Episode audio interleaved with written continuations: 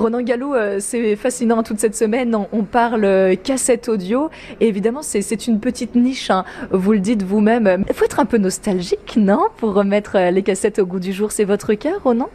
Alors euh, oui et non en fait, euh, il peut y avoir effectivement ce côté nostalgique, euh, bon des gens qui ont connu les cassettes ou les bandes audio de ce type-là dans leur dans leur jeunesse, mais pas que. Hein. il y a aussi des gens qui effectivement ont envie d'une nouvelle expérience musicale et qui cherchent de nouveaux modes d'écoute. Souvent quand vous êtes sur du numérique, bah, vous zappez très vite, vous écoutez un bout d'un bout de chanson puis vous passez à autre chose.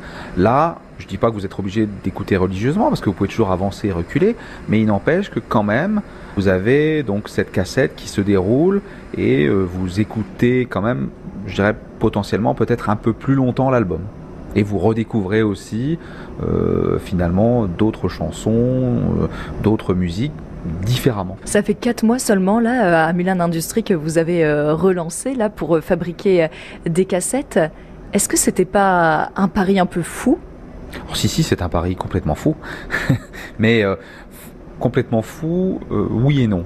Euh, fou dans le sens où effectivement, euh, bah, ça va dépendre de l'écoute qu'on aura du marché, effectivement, de, quel, va être l'intérêt effectivement du public au final pour la cassette, mais pas si fou que ça, dans le sens où on avait déjà la formule chimique et quelque part, ça n'est pas une remise en cause fondamentale de notre fonctionnement industriel, si vous voulez. C'est un complément. et pas si fou que ça non plus, parce que certains de nos concurrents s'y essaient aussi et euh, y arrive d'ailleurs difficilement ou avec beaucoup beaucoup de soucis. Donc euh, quelque part, il y a une demande du marché, mais il faut être présent.